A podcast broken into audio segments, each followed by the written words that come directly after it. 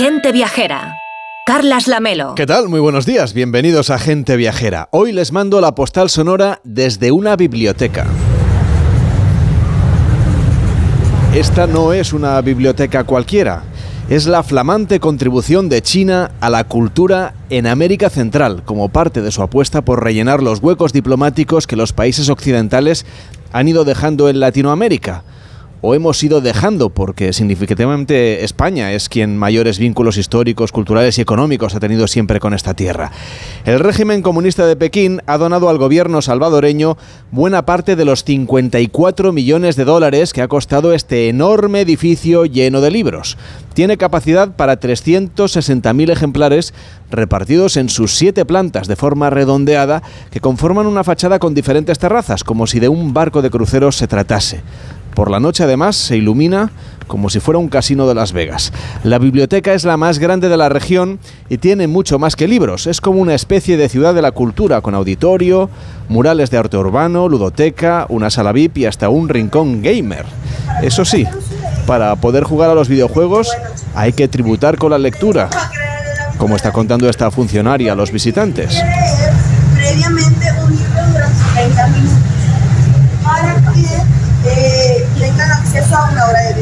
La bibliotecaria explica que hay que leer 30 minutos para poder jugar con los videojuegos durante una hora. Y para comprobar que la chavalería ha leído, les harán preguntas antes de encenderles la videoconsola. Además, esta Biblioteca Nacional de El Salvador está abierta todos los días del año, las 24 horas del día. Por si usted se desvela de madrugada y le apetece leer la última novela de Castellanos Moya o acabarse Guerra y Paz de Dostoyevsky. Desde la Biblioteca Nacional de El Salvador, en la capital de este país centroamericano, les mando hoy la postal sonora de gente viajera.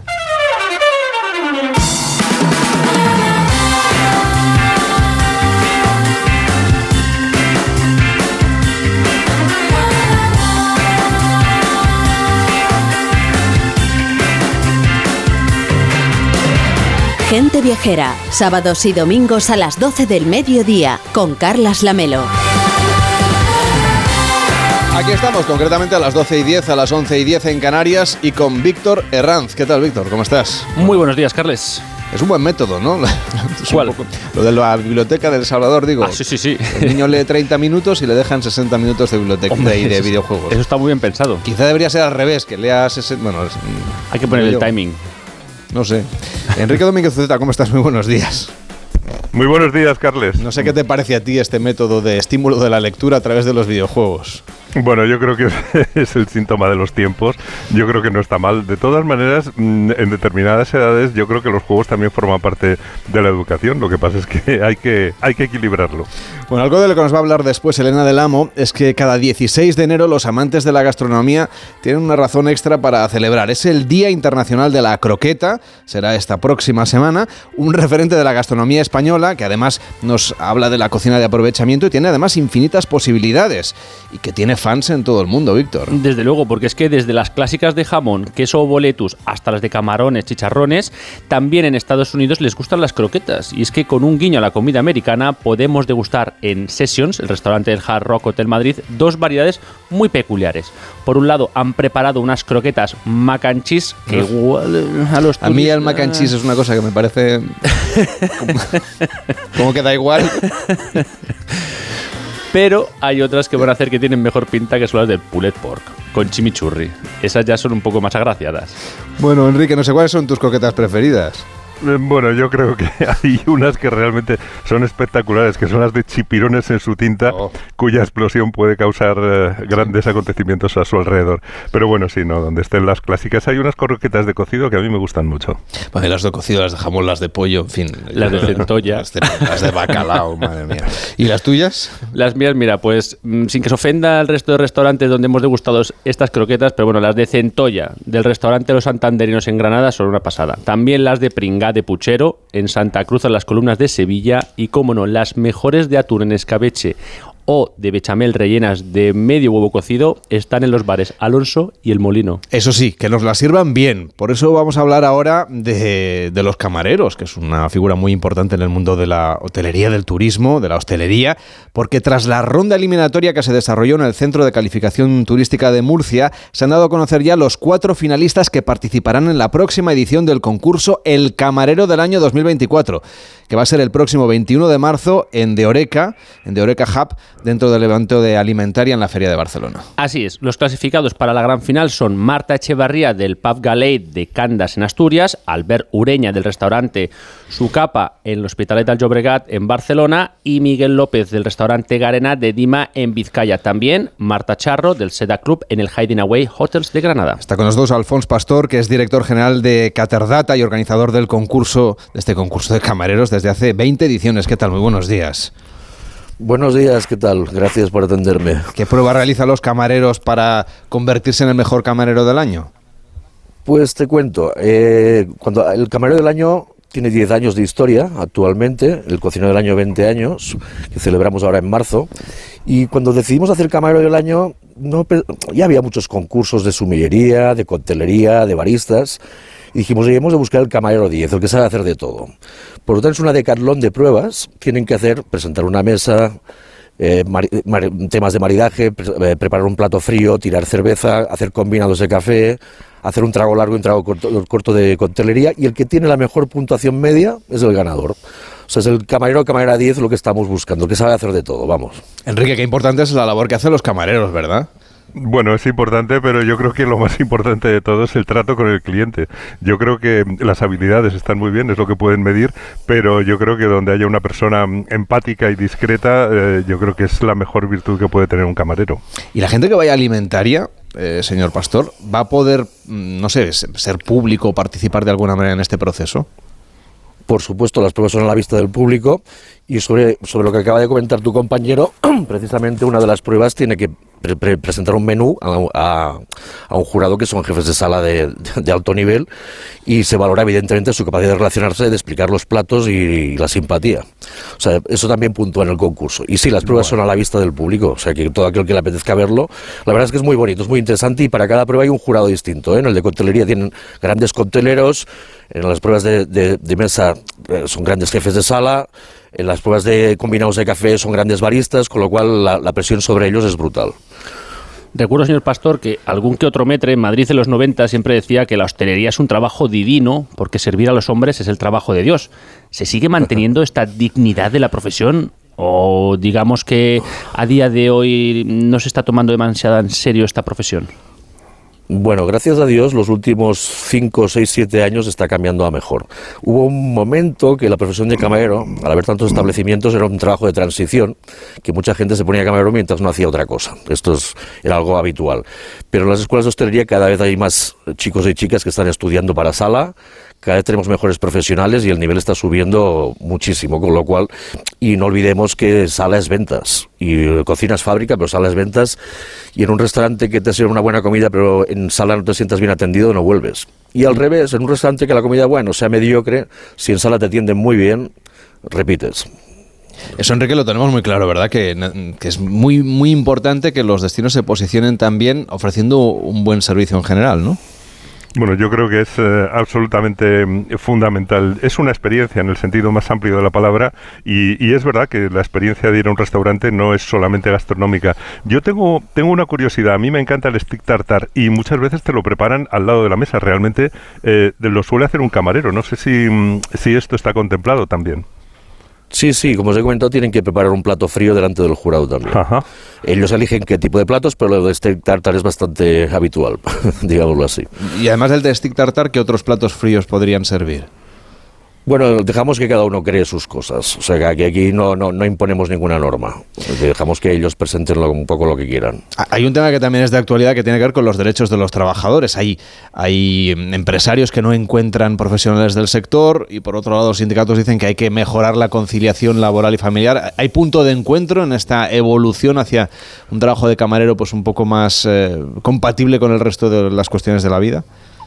Mm, por supuesto. A ver, yo creo que los restauradores los restauradores serios, digámoslo así, ya se han dado cuenta que no puede haber horarios de 12 horas, que no puede haber unos salarios a veces muy bajos, con lo cual esto está cambiando. Y el que no lo haga, no va a encontrar caballeros. O sea, la situación es esta. O sea, yo creo que ya tienen que asumir que en sus costes tienen que a lo mejor incrementar plantilla y pagar un poco mejor. No sé si con variables, aparte de fijos, y el que no lo haga lo va a pasar muy mal para encontrar gente buena. Eso no, no, no, hay, no hay remedio ya. Decíamos que además de este concurso del mejor camarero del año, tienen el del mejor cocinero del año, que este sí va a celebrar 20 años en esta próxima edición. Eh, ¿Cómo es este concurso? ¿Qué es lo que tienen ustedes en cuenta?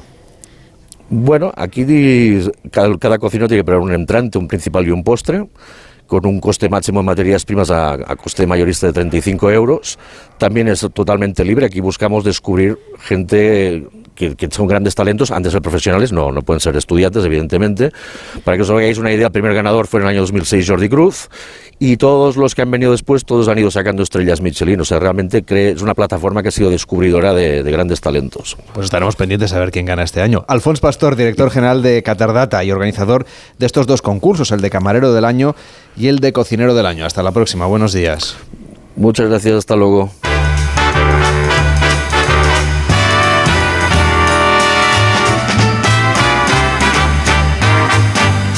Comentábamos ayer con Enrique Domínguez Uceta que a partir del mes de marzo ya serán 29 los países que se encuentren dentro del espacio Schengen, a los que podremos entrar sin enseñar el pasaporte. Y serán 29 porque se incorporarán Bulgaria, de la que hablamos ayer, y Rumanía, Enrique. Bueno, sí, ya decíamos ayer que a partir de marzo podrán entrar sin pasaporte en los dos países los viajeros europeos siempre que lleguen en avión o en barco. Lo de entrar por tierra eh, parece ser que llevará más tiempo. No me preguntes por qué, Carles, pero es así. Lo que sé es que estaba vetada la entrada en Schengen eh, a estos dos países por los austríacos y que ha dejado de vetarlo pues mientras aún estaba España presidiendo la Unión Europea. Y bueno, esto yo creo que facilita bastante las cosas, eh, no solamente a los viajeros, sino también a los rumanos y búlgaros que trabajan en España y que viajan periódicamente a su propio país. Lo que es curioso es que no todos los países de la Unión Europea están en Schengen. Me parece que Irlanda y Chipre no están, pero también hay países en Schengen que no pertenecen a la Unión Europea, como Suiza, Noruega, Islandia y Liechtenstein. Pero bueno, lo interesante es que ahora podemos ir a Bulgaria y a Rumanía sin tener que pasar por la aduana. Ayer hablábamos de Bulgaria, si usted se lo perdió, está en la aplicación de Onda Cero, en onda cero.es barra gente viajera y en las plataformas de audio. Hoy vamos a asomarnos a Rumanía que tampoco es un país visitado por muchos españoles en realidad y que está en una situación parecida a todos los países de Europa Oriental, que tienen menos promoción turística y están relativamente lejos de España, porque Rumanía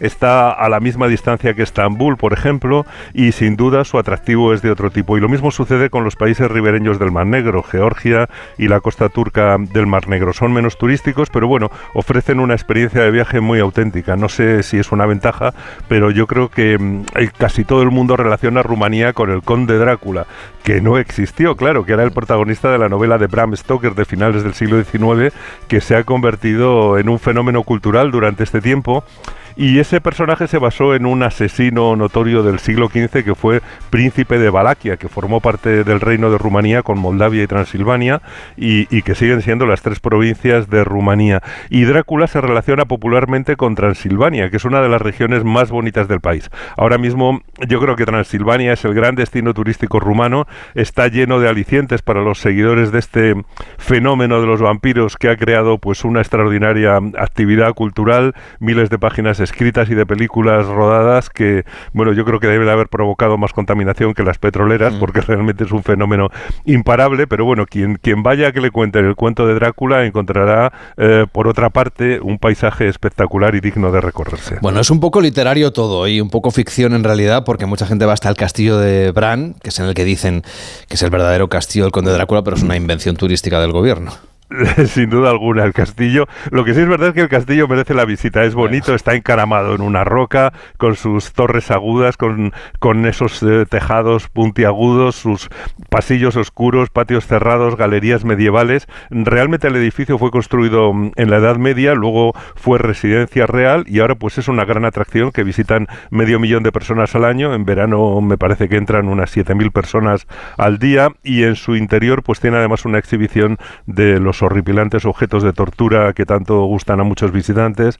A mí me desagradan profundamente, pero, pero bueno, no cabe duda que tienen éxito. Y, y bueno, la visita se termina con el recorrido de unas galerías subterráneas y una tienda para comprar recuerdos. La verdad es que es un verdadero fenómeno turístico. Lo que sí es verdad es lo interesante que es la región en la que está, que es Transilvania, que ya nos decías que es muy bonita. Sí, eso sí que es bonito, porque Transilvania ocupa una alta meseta cubierta de bosques, rodeada, yo diría que, que casi abrazada por los montes Cárpatos, que son preciosos, y está apartada del resto del mundo. Y además sigue manteniendo unos pueblos medievales encantadores. O sea que esa sensación de que es un lugar de leyenda y un poco literario, pues sí que la sientes cuando estás allí.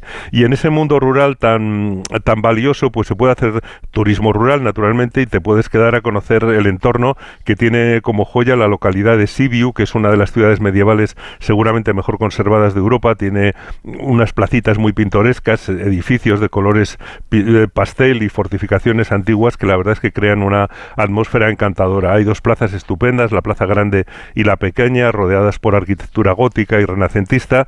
Y otra visita en Transilvania es la de Sigisoara, que eh, también se supone mm, que, fue la ciudad natal del legendario conde Drácula y que es una impresionante ciudadela medieval de calles empedradas, también con casitas pintadas de colores que mantiene ese aspecto medieval del que estamos hablando y aún hay que visitar otro sitio que se llama eh, Cluj-Napoca y que es, mm, es como el centro cultural de Transilvania. Está lleno de edificios interesantes, la Plaza Unirí, la, la Catedral de San Miguel, pero tiene también muchos teatros y museos para conocer la historia de Transilvania. Es una visita imprescindible. Brasov también tiene uno de esos lugares, uno de esos lugares que no podemos dejar de visitar cuando vayamos por ahí, por Transilvania. Sí, es cierto, Brasov es, muy bonito, un pueblo con un conjunto histórico medieval y mucho encanto al pie del Monte Tampa, es, un clásico en Transilvania, pero fíjate, yo creo que le ha ganado la partida Cluj Napoca, que está animadísimo, eh, tiene un montón de jóvenes universitarios, está todo lleno de cafés y de terrazas siempre animadas, es una ciudad que se ha puesto de moda entre los estudiantes y Erasmus y la verdad es que es una gozada no solamente para ver, sino para vivir y para disfrutar.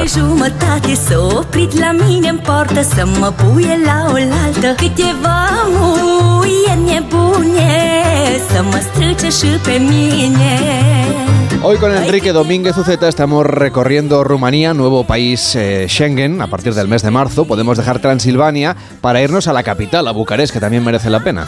Bueno, por ahí suele empezar siempre el viaje a, Rumanía, naturalmente, por la que dicen que es la joya de los Balcanes, que ya sabes que la llamaban la pequeña París, y eso era porque la ciudad tuvo un periodo de esplendor a principios del siglo XX y fue cuando imitó las grandes ciudades europeas de ese tiempo, que eran Viena y París, naturalmente. Aunque buena parte de su aspecto actual pues se debe también a la arquitectura de hormigón del periodo socialista, en ese, en ese estilo movimiento moderno en hormigón tan frío y tan funcional. Es más bonita la parte del casco antiguo con sus calles adoquinadas, está también llena de cafés acogedores, de tiendas y, esa zona de la arquitectura de la Belle Époque, pues yo creo que es la más bonita. Hay una calle cubierta preciosa, como es el pasaje Maca Villa Cross, eh, con sus terrazas y escaparates que la verdad es que son encantadores. Aunque hay una cosa que no puede pasar desapercibida cuando vas a Bucarest, como es el segundo edificio mayor del mundo, el mastodóntico Palacio del Parlamento, que es de ese estilo eh, de clasicismo socialista, pero muy tardío, porque se empezó en el año 1985. Mm, eh, el, más, el edificio más grande del mundo es el Pentágono de los Estados Unidos y este sería eh, pues un tetrágono o un cuadrágono. Bueno, mm, sería un cuadrado enorme en planta, muy masivo, y dicen que es el edificio más pesado del mundo. el edificio también se puede visitar por dentro, yo creo que merece la pena, hay que mm, hacer una reserva naturalmente, pero, pero fíjate, después de ver las ciudades y de Transilvania, yo creo que Rumanía tiene también estupendos espacios naturales. Y hay otra cosa enorme, que es la desembocadura del Danubio.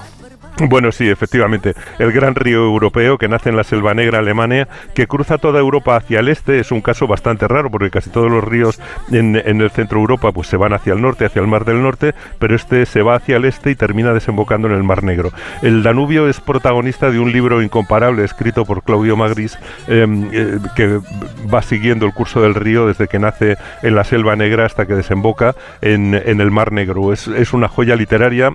Ya sabes que Magris recibió el el Premio Príncipe de Asturias de las Letras del año 2004 y, se va adentrando en esa Europa oriental que todavía sentimos lejana y que cuando estamos en Rumanía pues podemos sentir. Pero bueno, el, Danubio crea un gran espacio natural en Rumanía, en el delta, que es un paraíso natural, tiene unos humedales enormes, está lleno de aves, mm, es un destino estupendo para los ornitólogos y en realidad pues ese delta del Danubio crea una reserva de la biosfera en el humedal más grande de Europa, surcado por meandros lleno de islas de cañaverales y, ha creado allí pues una gran eh, reserva de la biosfera eh, a lo largo de los últimos mil kilómetros del río que integra Bulgaria, Rumanía, Moldavia y Ucrania y crea pues un corredor verde que es el área protegida más grande de la Europa transfronteriza.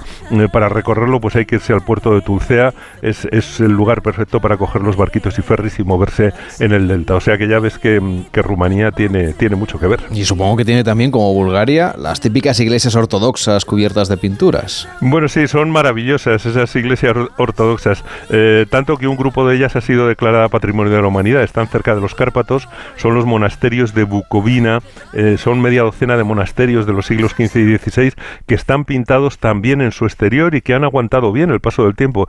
Es espectacular porque más que edificios que guardan las cosas delicadas y las pinturas en el interior, pues están pintadas por fuera y, bueno, es, es muy bonito. Los frescos del monasterio de Humor son estupendos, los de coronet tienen también un azul muy especial, el de Arbores pequeñito y precioso, y hay todavía otro grupo de iglesias de madera que también son patrimonio de la humanidad en una zona remota en el norte, en torno a Maramures, mm, eh, unas iglesias estrechitas, altas, ingeniosas, muy primitivas, hechas con troncos de madera de los siglos XVII y XVIII que son, que son muy bonitas también. Pero bueno, la verdad que Rumanía, con esa mezcla de historia, de cultura, de paisajes y ese orientalismo eh, que está implícito en casi toda la vida cotidiana, pues es un destino perfecto para, para recorrerlo en coche, aunque las carreteras no sean lo mejor del país, pero vale la pena recorrerlo despacito, porque además los precios también son muy ajustados.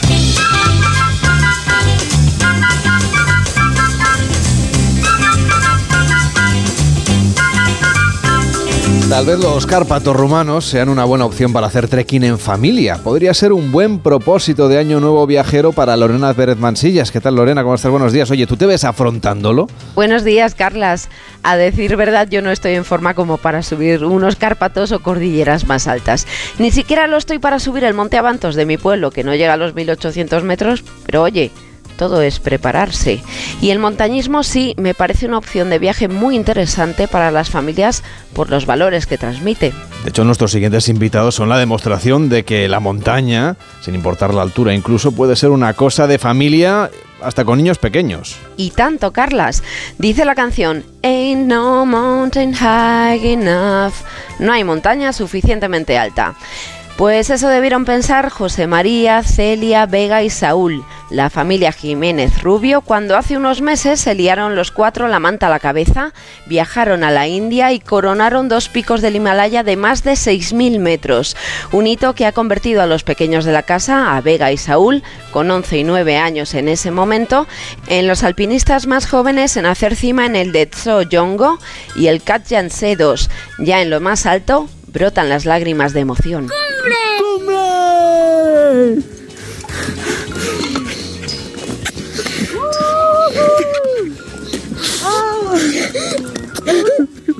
Cumbre es el grito de guerra de esta familia segoviana cuyas hazañas pueden seguirse en la web explorandorincones.es. José María Jiménez, padre de la familia alpinista Jiménez Rubio, ¿cómo está? Buenos días.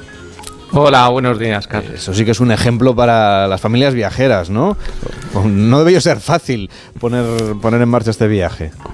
No, no, fue fácil. Fue un proceso ahí todo él, pues evolutivo, ¿no? Hay de salidas a lo largo de nuestro país, luego otros países y todo ese proceso de aprendizaje y de, y de querer nos llevó allá. ¿Y cómo es el día a día ascendiendo el Himalaya con niños? Bueno, pues teníamos un poco de dudas porque algunas cosas siempre son nuevas, pero con una planificación bien estructurada, al final, pues no deja de ser ciertas actividades, lo que pasa que un poquito más lejos de casa y sin tantos los medios o recursos como podamos tener en, en, Europa, ¿no? Por decirlo de alguna manera. Pero básicamente, una vez que estás sobre el terreno, es hacer lo que ya estás habituado a hacer. Salir a caminar, disfrutar y empaparte al máximo de todo lo que estás viviendo. Claro, pero levantar a los niños a las dos y pico de la madrugada para ir a hacer senderismo o alpinismo. Sí, eso también fue incluso antes, nos levantamos antes eh, para el primer pico, para el Canyase. Eh, bueno, pues es un poco concienciar. Al final va, lo que te digo, es una preparación previamente ya hemos vivido experiencias así y un poco ayudarles a concienciarse. No es el primer día que llegas y ala, hoy toca esto, ¿no? Te vas concienciando y vas preparando psicológicamente, tanto tú como ellos, les vas preparando de lo que se viene, ¿no? De que va a haber un día en el que va a ser duro porque vamos a irnos muy prontito a dormir y vamos a, a madrugar mucho y vamos a dormir poco, pero que luego ya descansaremos y que vamos a salir con frío en la noche y con unas condiciones que son pues severas y toda esa preparación psicológica, pues luego una vez que te pones en faena no queda otra y es otra etapa. Es decir, ahora vamos a ver si vemos el amanecer, si vemos el día, si el calor del sol nos, nos, alegra un poco el, proceso. Es todo evolutivo y todo lleva su, su secuencia. Enrique, un viaje en familia, este es bastante más difícil de los que has hecho tú con tus hijos, ¿no? Bueno, y con mis padres, efectivamente, yo, creo que hay una eh, hay, hay, algo positivo en, en, participar en las cosas que les gustan a tus padres y que te las transmitan de la mejor manera, pero, pero bueno, a mí me gustaría saber realmente eh, con qué edad eh, ellos recomiendan que los niños empiecen a participar en estas actividades que realmente son casi plenamente de mayores. Sí, bueno, en este caso desde luego son actividades ya de, nivel, entonces no es para todo el mundo, pero nosotros con los niños desde pequeñitos, desde tener tres años, hemos estado, bueno, desde pequeños saliendo a la naturaleza. Para nosotros es básico salir al contacto con la naturaleza, da igual lo que hagas. El caso es que sientan, que toquen, que caminen y que vean lo que es en los espacios abiertos, desde pequeños, siempre. Para nosotros ha sido fundamental, sin fanatismos ni extravagancias. No hemos sido nosotros de forzar. O sea, a lo que hemos llegado que estamos hablando ahora ha sido un proceso. Los niños tenían nueve años, pero es que con tres ya han estado haciendo montaña eh, salidas, no montañas. Entonces, ha sido natural el proceso. Entonces, para nosotros es desde cualquier edad, cada uno con las enseñanzas, no todo el mundo tiene el acceso a, lo que estamos haciendo nosotros por propia experiencia de los padres. Nosotros tenemos esa experiencia, ese bagaje previo de haber hecho expediciones antes y tenemos ese conocimiento. Todo el mundo no puede hacer eso, aún así hay especialistas, guías y empresas que te facilitan mucho. Pero nosotros siempre aconsejamos que a la naturaleza se acceda, se vaya a ella, se disfrute cada uno en la medida de las posibilidades. Los padres tienen mucho mérito, pero los niños también. Está por ahí Vega Jiménez, que ha cumplido ya 12 años. ¿Qué tal, Vega? ¿Cómo estás? Buenos días. Hola, buenos días. Eres con tu hermano Saúl la montañera más joven en escalar esos dos seis miles del Himalaya. ¿Qué te dicen tus amigos en el cole? Pues me felicitan, me dicen que a dónde voy, que ellos van a la playa, les encanta, pero que también les gustaría ir ahí y cambiar un poco, que les tengo que llevar, que les gustaría mucho probar y la India es un país que es bastante diferente al nuestro, tiene una cultura completamente distinta. ¿Cómo, cómo lo has visto tú como niña? Pues sí que tiene diferencias porque hay mucho, muchas diferencias entre personas. Eh, también la cultura es diferente porque allí está la budista y hemos visto muchos templos y a mí me han encantado. La verdad es que me gusta bastante la India porque lo decoran todo mucho, tiene unas decoraciones muy bonitas. A mí me gustó mucho el país. Tú empezasteis desde muy pequeño, nos ha contado tu padre. Eh, ¿Por qué recomendarías a los niños que hagan alpinismo con sus familias? Pues a mí me gusta mucho pues porque empezamos, mis padres me supieron llevar bien porque empezamos así muy de cero, a hacer alguna salida, poco a poco, cada vez un poquito más, pues había, había días que nos apetecía más que otros, pero salíamos un poco tal y así pues hemos llegado. Yo creo que el truco es empezar bajos, a desde cero y así ir aumentando si te sientes cómodo, si no pues nada. José María, vivís en Palazuelos, una localidad segoviana cercana a la granja de San Ildefonso. Os gusta mucho la naturaleza, eso está claro. ¿Qué nos recomendarías tú de esta zona de España donde vivís? Eh, aquí tenemos la Sierra de Guadarrama, el Parque Nacional, y entonces dentro del parque, en la vertiente norte mm, segoviana y en la vertiente sur madrileña, a lo largo de toda la sierra hay multitud de rutas desde las zonas más accesibles como la Pedriza a los montes de Balsaín. Hay rutas de cumbres, rutas de valles, rutas de lagunas, de alta montaña. Hay un sinfín de oportunidades para conocer este entorno, que es la suerte que tenemos nosotros de vivir aquí cerquita y, poder salir y hacerlo sin complicaciones. Ahora en la época de nieve también, que está un poco más difícil porque al estar cerca de Madrid hay mucha gente y a veces se pone muy difícil. Pero en toda estación tienes la capacidad de hacer rutas, actividades, incluso estancias en alojamientos de toda la zona. Está muy bien. A ti, Vega, me parece que tenéis una cierta controversia con tu hermano. Tu hermano Saúl quiere ir al K2 y tú quieres ir al Everest. cómo lo vais a resolver? Sí, bueno, supongo que entrenaremos bastante más hasta poder ir allí, pero eso habrá que verlo, ¿eh? Porque yo quiero ir al Everest, Saúl quiere ir al K2, habrá que ver quién va aquí, a cuál primero. Enrique, menuda gesta se plantean estos dos pequeños montañistas, ¿no? Pues sí, yo, yo casi les diría que no tengan prisa, porque realmente cuando lleguen allí ya no se puede ir más arriba, o sea que, que se lo tomen con tranquilidad. Bueno, pues ha sido un placer charlar esta mañana con José María Jiménez, padre de esta familia alpinista que han llegado al Himalaya. Hasta la próxima, que vaya bien, buenos días. Muchas gracias a vosotros. Un y, saludo. Y Vega, si eres una viajera así de intrépida con 12 años, pues no me imagino yo cuando seas un poquito más mayor. Pero vamos, disfruta de todo el mundo allá donde vayas y, gracias por contarlo aquí en la radio. Que vaya bien. Muchas gracias, igualmente. Enrique, te saludo la próxima semana para seguir descubriendo rincones un poco insólitos del mundo. Hasta la próxima. Bueno, pues hasta entonces, feliz semana para todos.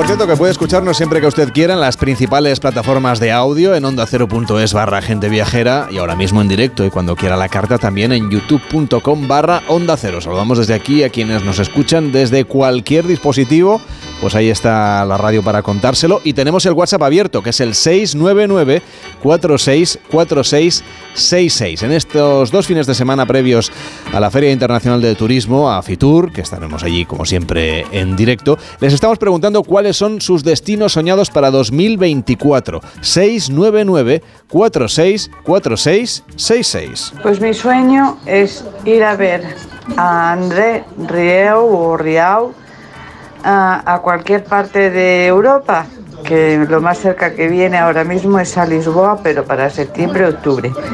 Pero será mi próximo viaje.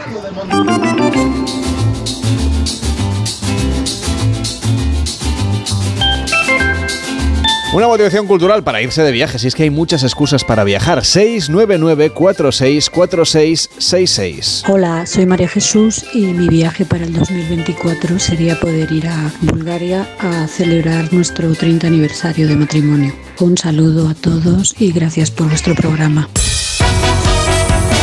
Pues justamente ayer hablamos de Bulgaria aquí en el programa, lo tiene usted disponible en onda0.es barra gente viajera. Pídanos su destino a la carta, cuéntenos sus sueños viajeros en el 699 464666. Hola, buenas tardes. Respecto al mensajes que les acabo de mandar del pueblo de Carrícola, eh, yo, Juan Pérez, soy vecino de Valencia y tengo una casa en dicho pueblo. Entonces, quizás no sea yo la, persona más indicada, pero se podrían poner en contacto con el ayuntamiento o comunicárselo yo. Pero es un pueblo encantador, como les digo, tiene 92 habitantes y es un pueblo con dos rutas, una hacia una torre de vigía, vigía, como les digo, y otra hacia el río que llaman, aunque no lleva agua, pero hay dos o tres acueductos pequeños donde se conducía el agua antiguamente.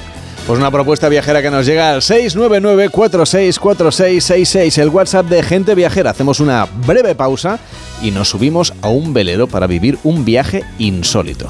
Gente Viajera, el programa de viajes de Onda Cero con Carlas Lamelo. Oye Alberto, ¿tú tienes alarma? Sí, la de Securitas Direct. ¿Y qué tal? Es que estamos pensando en ponernos una. En mi bloque la está poniendo todo el mundo. Y me preocupa que si vuelven a robar, entren en mi casa. Ni te lo pienses. Por lo que cuesta, merece la pena vivir tranquilo. Protege tu hogar frente a robos y ocupaciones con la alarma de Securitas Direct. Llama ahora al 900-272-272. Almería, eres mi sol. Sol que ilumina enigmáticos paisajes y naturaleza salvaje. Luz de aguas cristalinas y cielo estrellado. Eres viento, sal, emoción y paz. Almería, eres mi sol. El sol que necesito. Diputación de Almería y Costa de Almería. Si lo que te separa del universo digital de tus hijos son puertas que todavía están cerradas, ¿cuántas estás abriendo?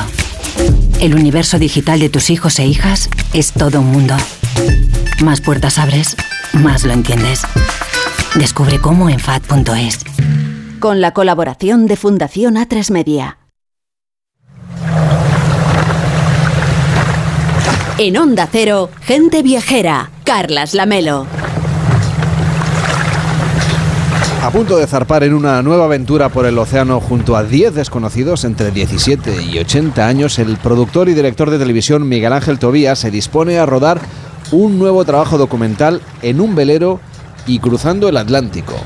Atlántico Navegantes del Alma es el nombre de este nuevo proyecto con el que buscan, según nos han comentado, explorar la conexión humana y el autodescubrimiento en mitad del océano. Y no va a ser fácil la melo, ya que la apuesta sin duda es alta.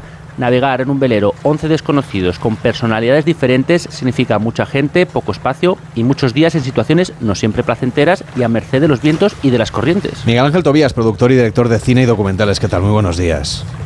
Muy buenos días. Eh, un placer estar ahí con vosotros. Igualmente, hoy estáis a puntito de zarpar. ¿Dónde se encuentra actualmente acabando los preparativos de esta singladura que vais a iniciar enseguida? Pues mira, estamos a, horas, estamos en, Lanzarote, eh, porque se decidió que era el, mejor sitio para salir.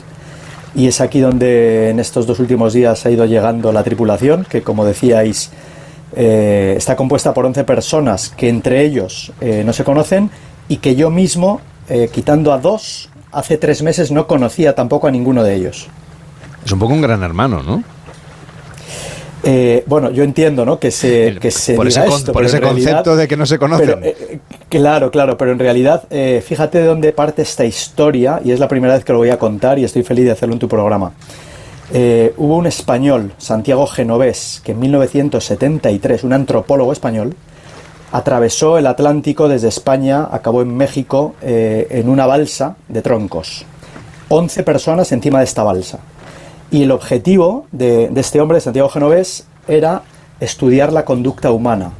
Y pensó que no había ningún sitio mejor que meter a estas 11 personas en una balsa y, al albur de los vientos, eh, pues ver cómo es toda esa convivencia, ¿no? Evidentemente él lo hizo sin medios técnicos, de nada, entonces lo que hizo fue escribir un libro. Yo estaba en un avión a México, porque estaba rodando un documental allí hace años, cuando leo en el obituario de un periódico que le hacían el homenaje a Santiago Genovés. Me quedé tan enganchado con esta historia que yo dije, algún día, eh, en cuanto pueda, han pasado años, como 8 o 9 años, eh, yo quiero hacer esto en un velero, evidentemente, pues eh, con, cámaras de cine y rodar el documental de toda esa experiencia para ver efectivamente ¿no? cómo, cómo es el comportamiento humano, cómo se modifica, cómo varía y cómo es esa conexión también de seres humanos que no se conocen y que van a tener que trabajar, que vamos a tener que trabajar juntos realmente para llevar la travesía a buen puerto y nunca mejor dicho. ¿no? Entonces, esto realmente arranca del sentimiento de hacer un homenaje a este español, eh, que era de Orense, y que por la época en la que le tocó hacer esto, 1973, que estábamos en esa transición ¿no? de, de, dictadura, democracia, etcétera, en España pasó casi desapercibido y en México fue recibido como un héroe. Este hombre se quedó a vivir allí para siempre y murió a los 89 años como eh, profesor emérito, catedrático de, de, antropología de la Universidad Autónoma de México. ¿no? Entonces, es de ahí de donde decir, nació la idea de que yo tenía que hacer esto también, pero de una manera que los espectadores, digamos, pudieran verlo. Miguel Ángel, y para la parte de la navegación, ¿los tripulantes tienen algún tipo de conocimiento previo o cómo os vais a organizar? Nadie. Eh, quitando los eh, dos capitanes que vienen, eh, ninguno de nosotros, incluido yo mismo, no hemos navegado nadie. Y qué desafíos... Llevaos a Víctor, que es el que tiene titulación para poder navegar. No digo por deshacerme de él, sino por, como, una como una contribución, como una contribución al proyecto, porque estamos un poco preocupados por vosotros, ¿eh? te lo tengo que confesar. Es, eh, bueno, yo creo, creo, porque esta es la parte un poco de la aventura, ¿no? de la inconsciencia. A ver, yo, hago deportes de riesgo, ¿eh? quiero decir, y soy, eh, hago caída libre, y hago descenso de barrancos, y soy piloto de avión y de vuelo sin motor. Es decir, me he metido en muchos y escalo montañas, en fin, he estado varias veces a punto de morir, ¿no? pero el resto, es decir, es, son personas, que esta es la parte para mí más importante también que, que todo el mundo entienda, yo no les he seleccionado. Es decir, yo en septiembre tomé la decisión de que iba a hacer esta aventura, llamé a uno de los capitanes al que yo no había vuelto a ver hacía 20 años, le conocí una semana en Baleares, eh, en un velero que, que, alquilamos unos amigos, le llamé por teléfono, vi que mantenía el teléfono, le dije, Antonio, he decidido hacer esto en enero, atravesar el Atlántico con un grupo de gente desconocida, ta, y Antonio se emocionó al otro lado del teléfono y me dijo, Miguel Ángel, cuenta conmigo, yo quiero estar contigo en ese barco, y desde ese momento, en los últimos tres meses, lo que he hecho es que cada persona que yo he ido conociendo de manera casual y que yo sentía en mi corazón que tenían que estar en ese barco, les he ido diciendo, voy a hacer esto en enero. Y mi corazón me dice que tú tienes que estar ahí. Si quieres, tienes una plaza. Así ha ido sucediendo que eh, se ha ido conformando la tripulación, una tripulación donde el más joven tiene 17 años y el más mayor 80. Es decir, que es, que es completamente transgeneracional, es decir, hay uno nacido en Estados Unidos, otro que nació en Angola, es decir, hay gente de Galicia, hay gente de Bilbao como yo mismo, eh, de, Andalucía, de Canarias, de Madrid, pero yo no he elegido. Es decir, esto no, no, es que he hecho un casting para ver quiénes tenían que ser, es decir, ha ido sucediendo eh, de manera natural con personas que he ido conociendo y que los espectadores, pues evidentemente, igual que me pasó a mí, se van a enamorar de todos ellos porque es gente con un gran, gran corazón, con unas historias de vida, cada uno de ellos detrás, brutales, que sé que el estar juntos y tener que, tener que trabajar juntos para, para efectivamente, porque aquí somos todos tripulantes, todo el mundo hace guardias, todo el mundo, todo, ¿no? Es decir, somos una tripulación, evidentemente, que se tiene que ir conformando con los días eh, y, me apasiona el que sé que van a salir reflexiones profundas sobre la vida, eh, de lo que los, a todos los seres humanos nos importa y nos afecta, eh, y que en un entorno como un barco en medio del océano, habiendo pasado, pues lo que decís antes, ¿no? Situaciones de todo. Va a haber situaciones de riesgo, de miedo, de, en fin, de cansancio, de poco dormir.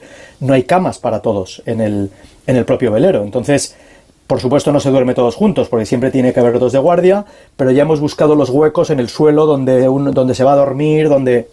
Es decir, entonces va a ser realmente una convivencia muy fuerte eh, que, indiscutiblemente va a hacer que cada uno de nosotros saquemos, porque es así lo que tenemos dentro, ¿no? Y poder contar eso. Y, poder demostrar al mundo, ¿no? Que cuando colaboramos y que si colaborásemos todos eh, podríamos construir un mundo mejor. Eh, y que aunque seamos personas desconocidas, eh, al final también hay un mensaje muy fuerte ¿no? de conexión y de que entendamos de una vez por todas en este mundo que nos ha tocado vivir que todos somos uno. ¿no? Reconocernos en los ojos del otro, ayudarnos, es decir, pues en definitiva para que eh, pues para que lleguemos a buen puerto.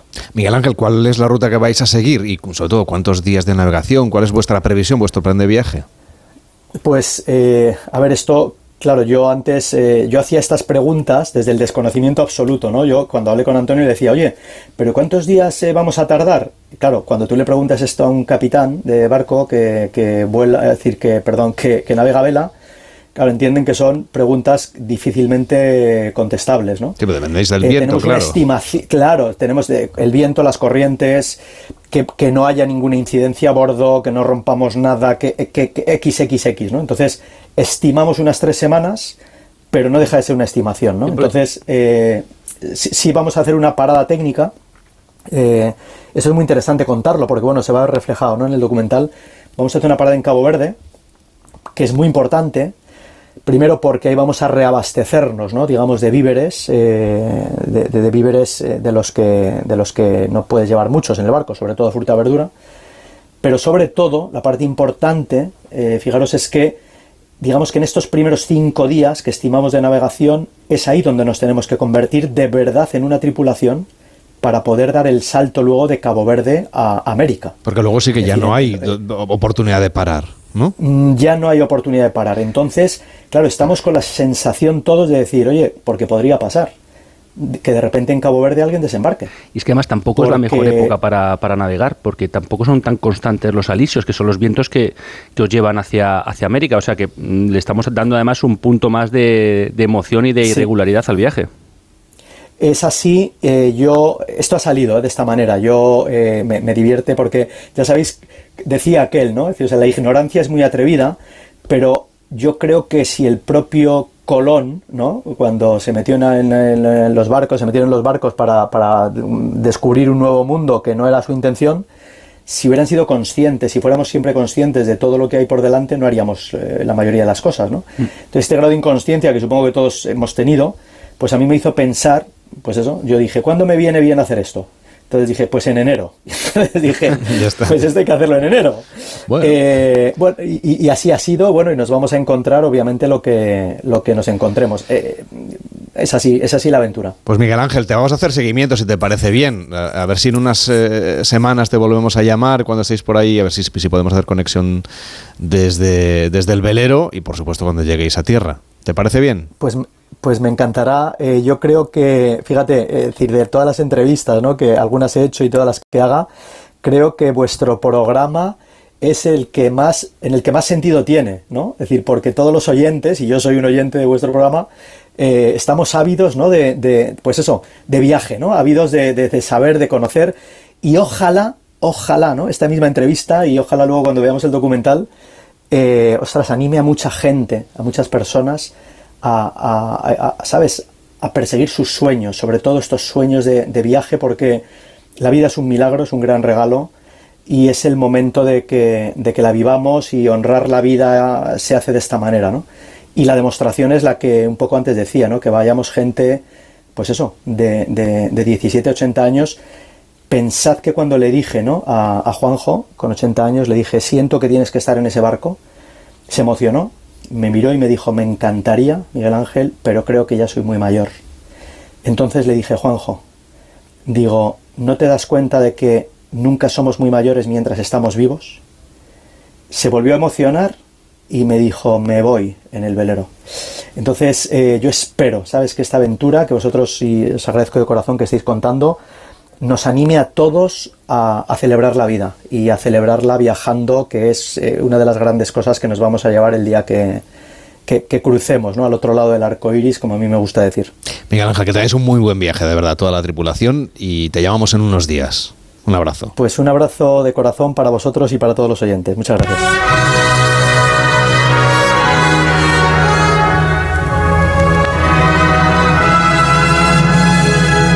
En Onda Cero, Gente Viajera, Carlas Lamelo. Y aunque no es el mejor momento para viajar a Rusia, lo cierto es que no podemos cambiar las efemérides que nos recuerdan los hitos de la historia.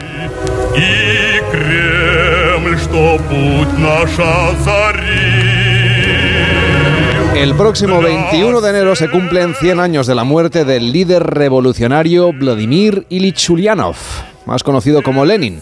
Por eso en Gente Viajera les planteamos un viaje para cuando sea viable a través de la biografía geográfica de Lenin. Nuestra travesía comienza en el corazón de la capital rusa, donde el museo el Museo Lenin nos sumerge a través de la propaganda en la vida del líder bolchevique desde su nacimiento en Simbirsk hasta sus días en el poder. Los visitantes pueden explorar documentos históricos, objetos personales y la famosa sala donde se conserva el cuerpo embalsamado de Lenin, que ha sido símbolo tanto de respeto, bastante impuesto por cierto, como de controversia a lo largo de todos estos años. De hecho, si me permiten que se lo confiese, es una de las experiencias viajeras más singulares que he vivido. Bien, tras la larga espera, se accede al interior de este mausoleo para atisbar cuál es el camino que nos lleva al cuerpo embalsamado. Es un recorrido corto dentro de este monumento de granito inaugurado en 1930. Y como la iluminación interior es muy tenue, es fácil que nos contagiemos del terror que causó el régimen soviético y que se nos pongan los pelos de punta.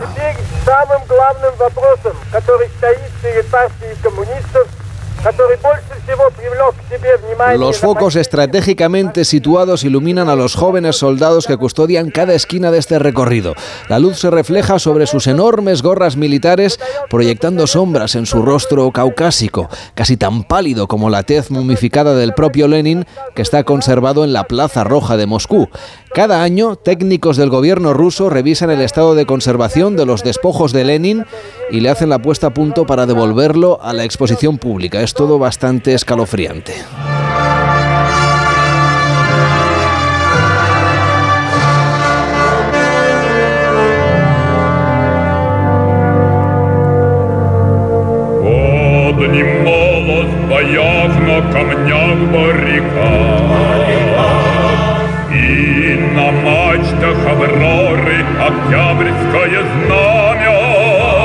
Desde Moscú nos dirigimos al pueblo de Razliv, donde se encuentra el tren blindado de Lenin. Este vagón ferroviario, utilizado como cuartel general móvil durante la guerra civil rusa, ofrece una perspectiva viajera del líder revolucionario. Es como dar un paso atrás en el tiempo y experimentar la movilidad táctica que caracterizó aquellos años tumultuosos.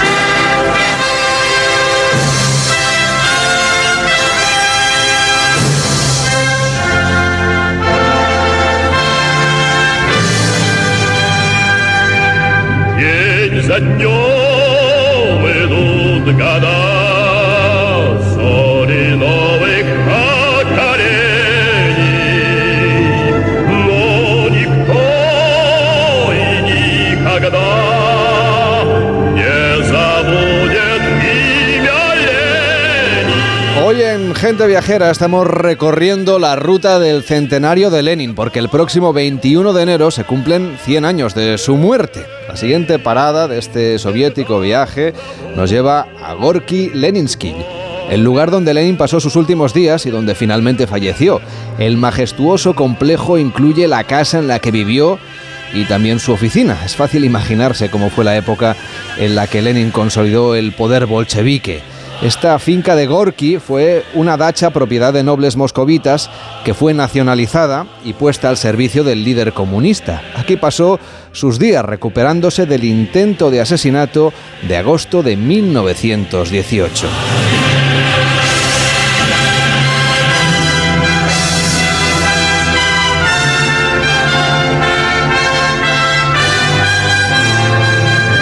Tras visitar el cementerio de Novodevichy y el Museo Estatal de Historia Contemporánea de Rusia, podemos aprovechar la estancia para entrar en el búnker de Stalin, que está en Samara. En nuestro recorrido podemos añadir, si queremos, la ciudad de Kazán, donde Lenin vivió parte de su adolescencia y donde inició sus estudios de Derecho, aunque no pudo acabar la carrera allí porque le expulsaron, al parecer, por participar en unas protestas universitarias. Fue el inicio de su vida revolucionaria.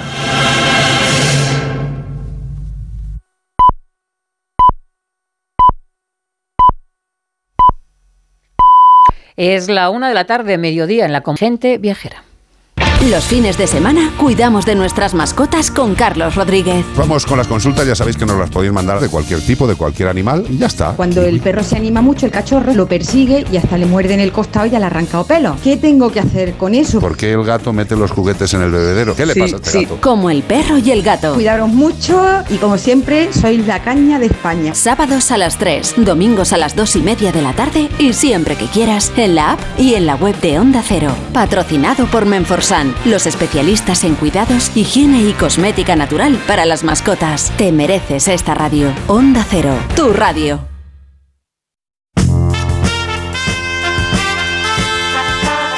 Gente viajera.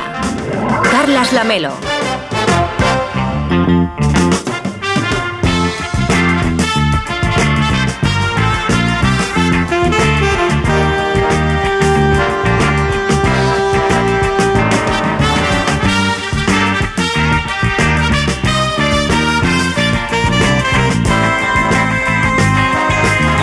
Tarde y ocho minutos, las 12 y 8 en Canarias. Esto es Gente Viajera y nos escucha gracias a Fran Villar, que está en los estudios de Onda Cero en Barcelona, y a Nacho Arias y a Jorge Zamorano desde los estudios centrales en Madrid. Y tenemos un WhatsApp abierto, es el 699 464666 para que usted nos cuente en notas de voz cuál es su destino soñado para 2024. Hola, ¿qué tal? Buenas tardes. Saludos, gente viajera, Carlos y equipo. Soy Juan de Valencia. Nos vamos eh, de viaje a Ámsterdam, a Países Bajos, el próximo 5 de abril, 5, 6, 7. Y es una ciudad un poco cara. Entonces quería preguntar a Enrique Domínguez Uceta si hay algunos consejos o que nos puede comentar acerca de eh, optimizar un poco esos, días y además pues que salga un poco más económico alguna otra atracción así turística porque bueno es una ciudad pues eso es muy bonita pero es un poco cara queremos ver alguna otra eh, opción nada eso es Eh, un saludo y feliz tarde de domingo Pues tomamos nota de esa petición sobre Ámsterdam. Tenemos otra petición también sobre las cataratas Victoria para la próxima semana. Se la trasladaremos a Enrique 699 464666. Ya saben, el WhatsApp de Gente Viajera.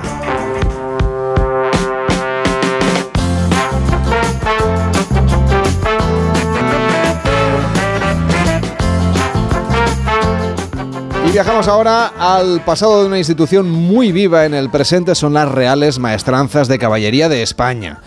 Y ponemos primero nuestra mirada en la de Zaragoza. Es una institución cuyo origen se remonta al siglo XII, tras la conquista de Zaragoza por Alfonso I el Batallador en 1118. Y desde entonces la institución ha sido protagonista de los hechos más memorables y relevantes de la historia de Aragón y de la corona de España. Desde luego, la línea del tiempo de estos acontecimientos es el reflejo de la transformación de nuestra sociedad desde hace más de 800 años, así como su palacio, también conocido como la Casa de Miguel Don Lope, construido en el siglo XVI siguiendo los patrones de las casas palacios renacentistas aragonesas, justo al lado de la Catedral del Aseo, muestra del poder e importancia que tenía don Miguel Don Lope, que llegó a ser el abogado de Zaragoza y una de las personas con más influencia de la ciudad y en su época. Podemos hacer un viaje en la historia a través de las Reales Maestranzas, pero antes quiero saludar a Mariano López. ¿Qué tal, Mariano? ¿Cómo estás? ¿Qué tal? Buenas tardes, eh, Carles. Pues nada, encantado de, de escucharos, de participar. Bueno, vamos a hablar contigo después de música que nos vas a llevar a China, me parece, ¿no? Sí, con el, con el, con el, el extraño motivo de que dentro de unos días es el día de la comida picante. Yo descubro en ese calendario de, de días internacionales algunos realmente sorprendentes y singulares, pero bueno, todos yo creo que nos invitan a mirar hacia algún aspecto de nuestra vida y sobre todo hacia algún aspecto del mapa del mundo. Eh, en este caso, al, eh, quería yo invitaros a, a- a- a que nos acerquemos juntos al, al lugar donde nace la comida picante en China, Sichuan, una de las provincias más interesantes y más ricas de China. Pues allí iremos enseguida, pero antes queremos dedicar parte de este programa hoy a las reales maestranzas de nuestro país. Nos vamos a Zaragoza, como decíamos, con Verón- Verónica Fernández, que es guía de turismo de Zaragoza en la Real Maestranza de Zaragoza. ¿Cómo está? Buenos días. Hola, buenos días. Nos cuentan que bien, estáis en bien. una pausa en medio de las visitas. ¿Cómo se organizan estas experiencias, estos recorridos a las salas del Palacio de la Real Maestranza? Pues tienes varias maneras para poder eh, visitarlas. Eh, se puede comprar la, la entrada en la página online de Zaragoza Turismo o también se puede comprar aquí la entrada presencialmente. Solamente se hace visita con guías y desde las 11 de la mañana hasta las 2 que cerramos el edificio hay posibilidad de, hacer visitas a lo largo de la mañana. Me pillas en una pausa de ellas y bueno, hoy la mañana está siendo bastante animada. ¿Qué es lo que más les ha gustado a los viajeros que han hecho estas visitas en lo que llevas de mañana? Pues de momento poder ver un poquito más cerca y desde dentro cómo era la Zaragoza del siglo XVI, vis- visitando un palacio que prácticamente se encuentra casi casi igual que cuando se construyó y sobre todo viendo los artesonados de madera de, de mudéjar aragonés que les dejan completamente fascinados. Y Verónica, ¿y qué curiosidades nos puedes contar de las visitas? ¿Qué, o, o qué espacios, objetos son los favoritos? O... Bueno, pues eh, una cosa que llama muchísimo la atención es que cuando uno se acerca por curiosidad a la puerta, entra y se accede al zaguán, lo primero que ve en el patio es una berlina, un carruaje fantástico hecho en, París, que solamente hay otro igual en, el Palacio Real de Madrid. Y luego cuando ya les vas metiendo poco a poco en la historia, se quedan asombrados de poder ver eh, tan de cerca, pues eso, cómo sería la gente de la época, poder visitar unas cuadras prácticamente tal y como se encontraban en origen, que somos el único edificio de la ciudad que las puede mostrar. Así que se van bastante contentos, yo creo que incluso con ganas de más, y yo creo que, que bueno, muchos repiten, ¿eh? que les voy preguntando, o traen gente que, que les ha gustado y en un ratito, unos 45 minutos, pueden ver esta casa y llevarse una muy buena idea. Mariano, qué importantes son estos edificios, ¿verdad? Lo han sido para la historia y que tenemos la suerte ahora de poderlos visitar como espacio expositivo. Claro, fíjate, esos edificios en su, el tanto en Zaragoza como, si me permites, en Sevilla, de más de, de- de casi cinco siglos, ¿no? Que atesoran ahí y que ahora podemos eh, ver, conocer, gracias a, a la ayuda, por ejemplo, ahora cuando estabas hablando, eh, y que, y que nos, nos, nos asombran. Y yo he tenido la fortuna, fíjate, el de Zaragoza, y me duele, no lo conozco. Sí conozco la, en Sevilla, que tiene una vinculación además con el mundo de la tauromaquia muy singular. No sé si el de Zaragoza también, fíjate, preguntaba por eso, porque a veces las maestranzas han tenido, por la vía de los caballos, una vinculación especial con el arte taurino. Pues mira, eh, contestando a, esa, a esa inquietud que tienes, te puedo decir que en este caso no, no, no está tan vinculada a la, al mundo taurino, está vinculado sobre todo al mundo de la nobleza y la, y la monarquía. Y lo que dices de los edificios, pues es un edificio del siglo XVI, pero está vivo en pleno siglo XXI gracias a, a estas visitas y a todas las actividades que se hacen dentro. Así que podemos decir que contamos con él y que nos va a durar muchísimo tiempo. Verónica Fernández, guía de turismo de Zaragoza en la Real Maestranza de Zaragoza. Gracias por acompañarnos. Buenos días. Muchas gracias a todos. Adiós, buenos días. Bueno, las reales, las reales maestranzas son instituciones nobiliarias fomentadas por la corona con la intención de que la nobleza local se ejercitara en el uso de la caballería, de las armas, a fin de poder dar respuesta inmediata, si les llamaba el rey. La mayoría de ellas surgieron en Andalucía. Si bien el término maestranza aparece en la segunda mitad del siglo XVII, esas corporaciones son de hecho, Víctor, herederas de las hermandades o de las cofradías de caballeros que se crearon durante la Edad Media. Correcto, así lo pusieron en práctica varios reyes, desde Alfonso V hasta Felipe II, constituyendo estas hermandades que, como bien decías, después se denominaron reales maestranzas de caballería. De 14 fundaciones promovidas, 9 lo fueron, como decíamos, en Andalucía, no produciéndose ninguna iniciativa en el resto de la corona de Castilla. Lo que sí hubo fueron 3 en la corona de Aragón y 2 en Hispanoamérica. Está con nosotros José Antonio Guillén Berrendero, que es profesor de la Universidad Rey Juan Carlos, es experto en estudios sobre la nobleza en la Edad Moderna. ¿Qué tal está? Muy buenos días. Hola, muy buenos días.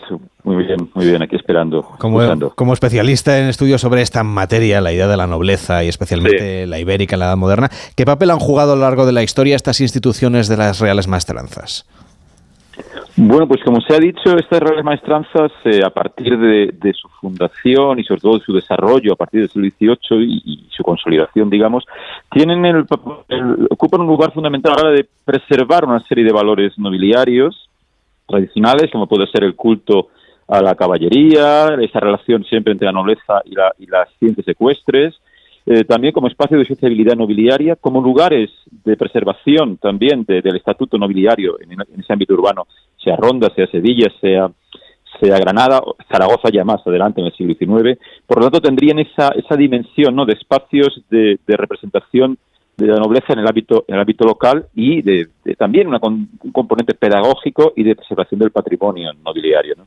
José Antonio, recientemente participaste en ese Congreso Internacional de Genealogía y Heráldica que se realizó del 19 al 21 de octubre en la Real Maestranza de Caballería de Ronda como parte de los actos conmemorativos de ese 450 aniversario de la fundación, ¿no? ¿Se está recuperando ese interés por la genealogía y la heráldica a nivel tanto nacional como internacional?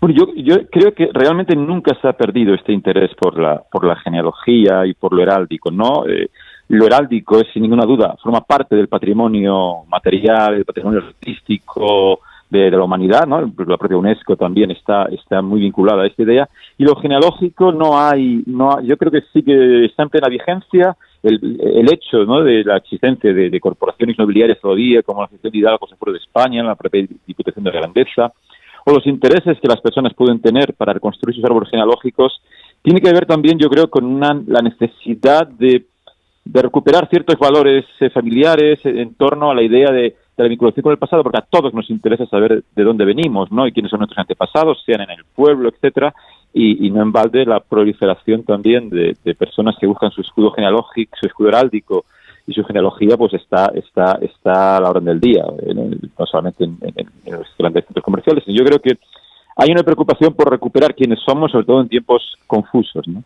Eh, 450 años eh, es cosa importante, los que celebró el año pasado la Real Maestranza de Ronda. Está con nosotros Ignacio Herrera de la Muela, que es el director de esta Real Maestranza de Ronda. ¿Cómo está? Muy buenos días. Eh, buenos días y encantado de saludarles y especialmente al profesor Guillón Berrendero. Bueno, hay algo muy Encantado, importante. don Ignacio. Hay algo muy importante cuando uno visita la Real Maestranza y es su biblioteca, que es, que es espectacular, que además tienen ahí eh, un patrimonio bibliográfico envidiable. Bueno, es el intentamos recuperar lo que lo que a lo largo de la historia eh, la institución, la propia institución y los miembros de la institución eh, han poseído, tenido o deberían haber tenido también, ¿no? Hemos ido completando. El planteamiento de la maestranza hace más de 20 años era recuperar todo su legado para poderlo ofrecer a, a todos los destinatarios, ¿no? Que en estos momentos son muchos, muy diversos, entre ellos, por supuesto, como decía el profesor Guillem Berrandero, eh, los aficionados a la genealogía y los profesionales de la genealogía y los estudiosos de la historia, que incluyen la genealogía y la heráldica como, como una ciencia auxiliar fundamental para interpretar eh, una- un estamento como la nobleza. Y los viajeros que se acerquen a la Real Maestranza de Ronda, que es- ¿cómo van a vivir esa experiencia? ¿Cómo es esa visita? Bueno, afortunadamente mm, hemos trabajado mucho eh, observando los intereses y las inquietudes del público masivo que en estos días eh, acude a visitar Ronda y por supuesto vienen a ver la plaza de toros de la Real Maestranza y no dejan de visitar los museos y en algunos casos eh, las, instalaciones ya digamos de la sede como la biblioteca, el archivo, que ya son de un acceso más restringido, ¿no? Eh, la visita del destinatario, del turista a pie, es eh, muy satisfactoria según nuestras encuestas, porque lo que procuramos es proveer una información que, que alumbre un conocimiento sobre la historia. ¿Por qué hay un edificio como la Plaza de Toros? ¿Qué es la Real Maestranza? ¿Por qué la Real Maestranza es propietaria y para qué se hace es semejante edificio tan hermoso, eh, tan bonito y a la vez mm, que no es una arena tipo circo romano o con graderío descubierto como las plazas de toros los 10 y del 19, sino es una plaza de toros singular con una doble arquería eh, neoclásica, eh, simulando un poco los coliseos italianos del 18, en los que se adivinan casi palcos más que, más que graderíos ¿no? en las tribunas. Y, y entonces el visitante conoce el origen de la Hermandad de Caballeros del Santo Espíritu, que es el, el origen verdaderamente de, la, de lo que luego será denominado Maestranza de Caballería de Ronda.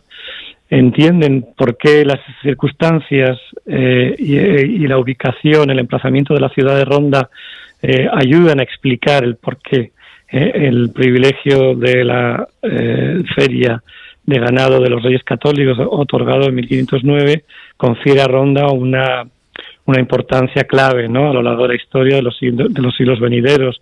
Ronda triplica su población durante el mes de mayo porque se dan cita ganaderos de todas las regiones, incluso del norte de África y, eh, hispanoamericanos, ¿no? novohispanos que acuden a la compra y por la cercanía de Sevilla y de Jerez, pues completan un circuito de compra y adquisición de ganado.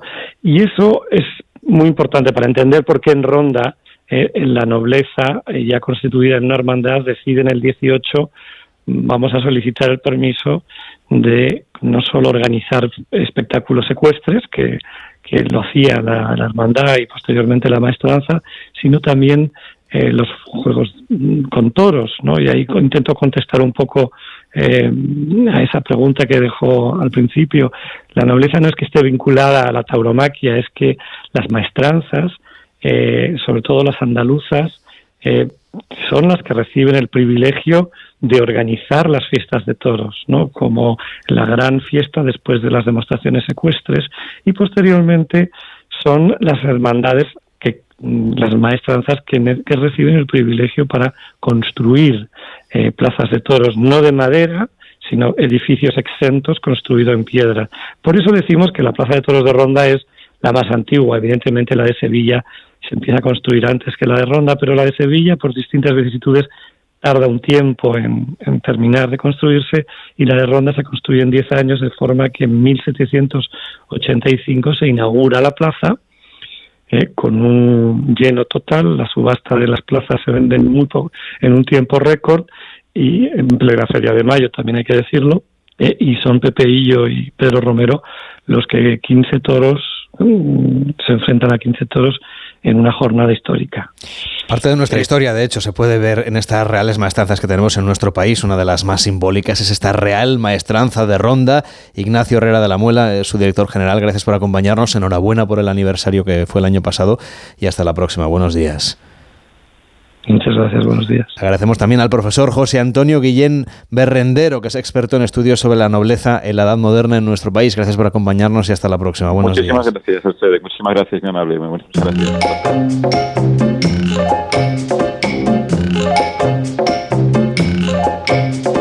Gente Viajera, el programa de viajes de Onda Cero con Carlas Lamelo. Mariano, cuando quieras ya puedes completar tu viaje por las reales maestranzas y supongo que Ronda le conoces, pero, pero Sí, por sí. si acaso ya lo puedes unir a tu, a tu itinerario.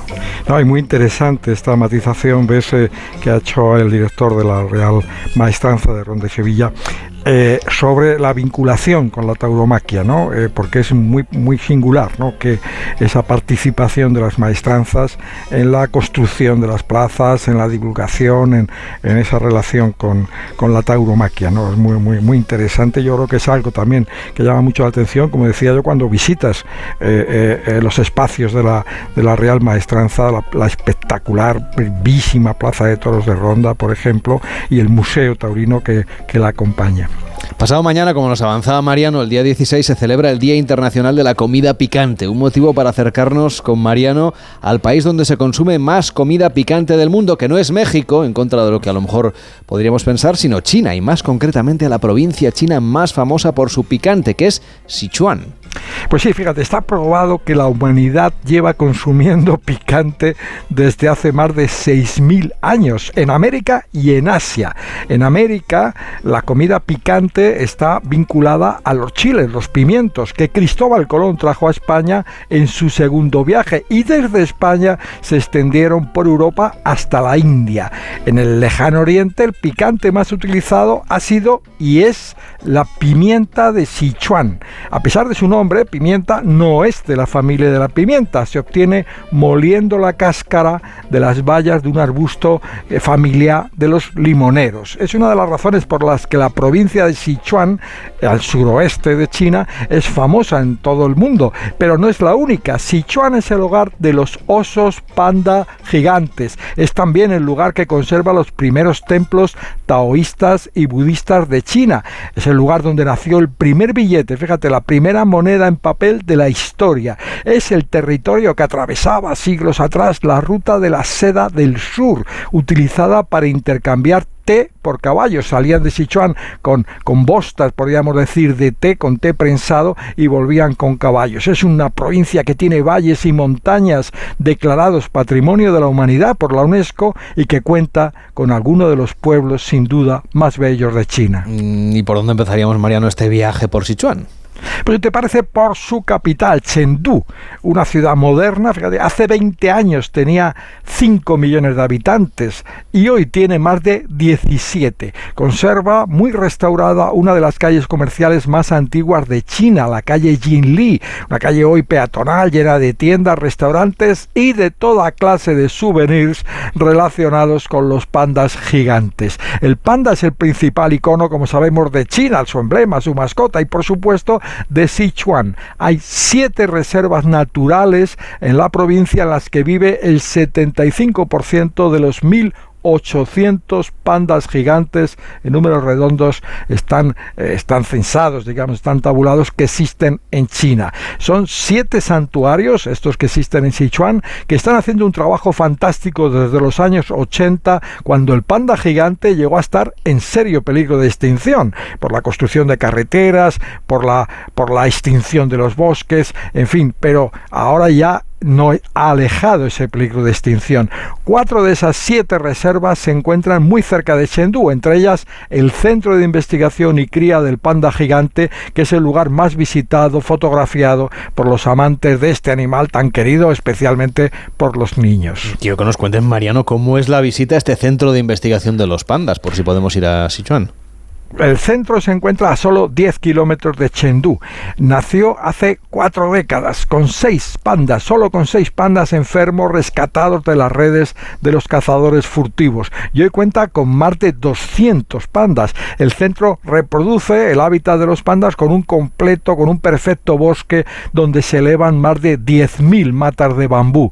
Los visitantes pueden ver primero las incubadoras, los centros donde descansan los pandas bebés que apenas tienen el tamaño de una mano, incluso inferior según nacen, y están protegidos por lógicamente por muchas medidas de seguridad, entre otras cristaleras, el público lo ve desde fuera de las cristaleras. Pero luego, pues puedes pasar eh, a, lo que es esa, esa construcción, podríamos decir, de un bosque, de un hábitat de los pandas, por senderos, pasarelas, para, para el encuentro con más de 200 pandas gigantes que viven temporalmente en esta reserva, hasta que alcanza la edad y las condiciones necesarias para volver a un hábitat ya totalmente natural, salvaje, eh, que eh, eh, en, reserva donde también hay otros animales muy interesantes, como el panda rojo, por ejemplo, o el faix, o, el, o la, o la pantera nebulosa, un animal que, que, prácticamente no hay imágenes de él, pero que se, que se han encontrado en estas reservas de Sichuan. Comentabas antes también que Sichuan cuenta con los primeros templos taoístas y budistas de China, ¿los podemos visitar? Sí, claro, el primer templo budista de China se edificó en el siglo I de nuestra era en la montaña hoy más importante de Sichuan, por su historia, el monte Emei, una imponente cumbre a unos 150 kilómetros de Chengdu que reúne en sus laderas una soberbia colección de templos, estupas, esculturas y vestigios sagrados del budismo. El monumento más llamativo está frente a este monte. Es el gran Buda de Lesan, una escultura de 70 metros de altura, tallada en un acantilado en el siglo VIII bajo la dirección de un monje en un lugar donde la montaña se encuentra con la confluencia de tres ríos. La idea del monje era que el Buda allí esculpido calmara las aguas que destrozaban los barcos que navegaban por ese cruce de los tres ríos. Y el hecho es que mm, se calmaron, porque al parecer los restos de la roca resultantes de la construcción de ese Buda, que, que se hizo picando el acantilado, pues esos restos, esas grandes piedras cayeron al río y amansaron la corriente. En fin, se puede admirar esta escultura desde el agua, en barcos turísticos que luego anclan donde se inicia una escalera que va ascendiendo por la montaña pegada al Buda hasta alcanzar un mirador que hay sobre la cabeza de la estatua, como decía, a más de 70 metros de altura. Más cerca de Chengdu, que esta montaña, hay otra montaña sagrada, en este caso sagrada para el taoísmo, la filosofía del yin y el yang, ese, eh, la filosofía que trata de, de buscar el camino recto entre los opuestos y valora las cosas cotidianas y la armonía con la naturaleza. Es el monte Qinchen, donde hay 10 templos taoístas cuya forma sintoniza o trata de sintonizar con la de las montañas vecinas. Están declarados Patrimonio de la Humanidad por la UNESCO, al igual que un sistema de regadío situado muy cerca de esta montaña, un sistema que tiene 2.200 años, nada menos, y todavía funciona y participa en la producción agrícola de Sichuan, que es la principal proveedora de cereales de toda China. Y por aquí, por Sichuan, se encuentran también algunos de los pueblos más bellos de China. Pues sí, hay dos áreas que tienen esa fama. Por un lado, el llamado Valle de la Belleza, el condado de Damba, a 300 kilómetros al oeste de Chengdu. El nombre de su capital, Zhonglu, significa en tibetano el lugar al que quieren ir tanto los hombres como los dioses.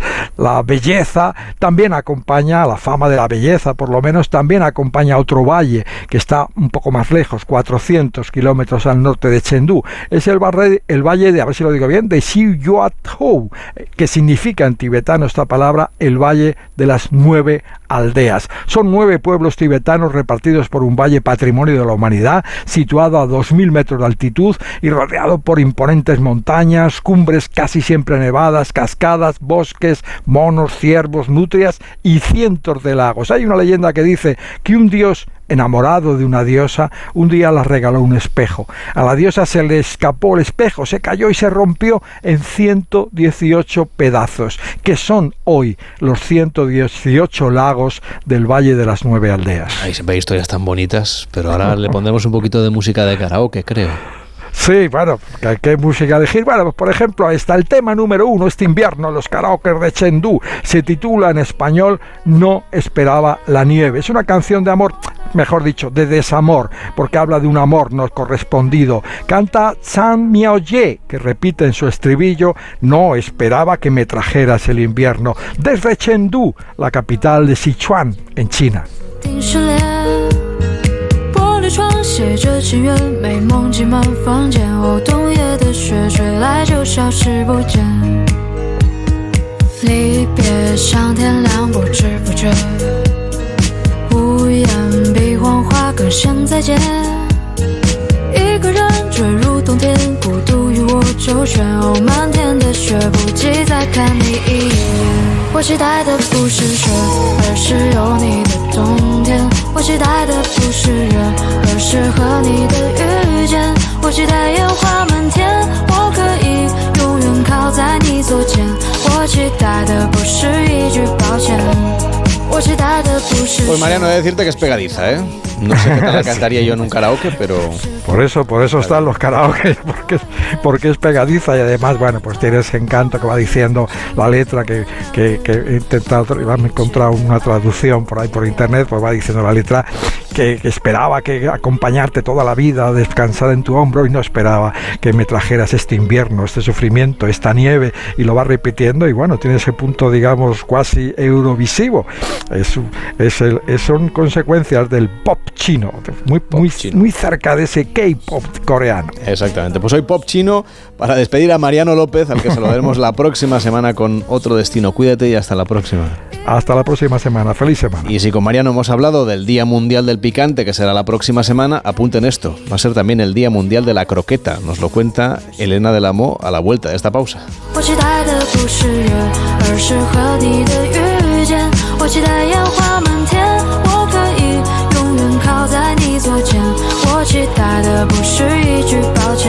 En Onda Cero, gente viajera, Carlas Lamelo. Si lo que te separa del universo digital de tus hijos ¿Son puertas que todavía están cerradas? ¿Cuántas estás abriendo? El universo digital de tus hijos e hijas es todo un mundo. Más puertas abres, más lo entiendes. Descubre cómo en FAD.es. Con la colaboración de Fundación A3 Media. Oye Alberto, ¿tú tienes alarma? Sí, la de Securitas Direct. ¿Y qué tal? Es que estamos pensando en ponernos una. En mi bloque la está poniendo todo el mundo. Y me preocupa que si vuelven a robar, entren en mi casa. Ni te lo pienses. Por lo que cuesta, merece la pena vivir tranquilo. Protege tu hogar frente a robos y ocupaciones con la alarma de Securitas Direct. Llama ahora al 900-272-272. Almería, eres mi sol. Sol que ilumina arena dorada y playas salvajes. Luz de cine, cielo estrellado, paisajes infinitos de color azul siquier. Eres vida, historia, arte y tradición. Almería, eres mi sol. El sol que necesito. Diputación de Almería y Costa de Almería. Si eres docente, con AmiBox Aula ya puedes trabajar con tu alumnado la mayor parte de las competencias mediáticas, informacionales y digitales establecidas para educación primaria y secundaria. Cinco grandes temas, 26 situaciones de aprendizaje, 60 actividades y más de 120 vídeos de AmiBox. Diseña tu propio itinerario y aplícalo en el aula sin necesidad de buscar recursos en otras fuentes. Entra en amibox-aula.org, regístrate de forma gratuita y accede a todo el contenido para preparar tus clases. ¿Empezamos? AmiBox Aula, un proyecto de la Fundación A3 Media. En Onda Cero, gente viajera, Carlas Lamelo.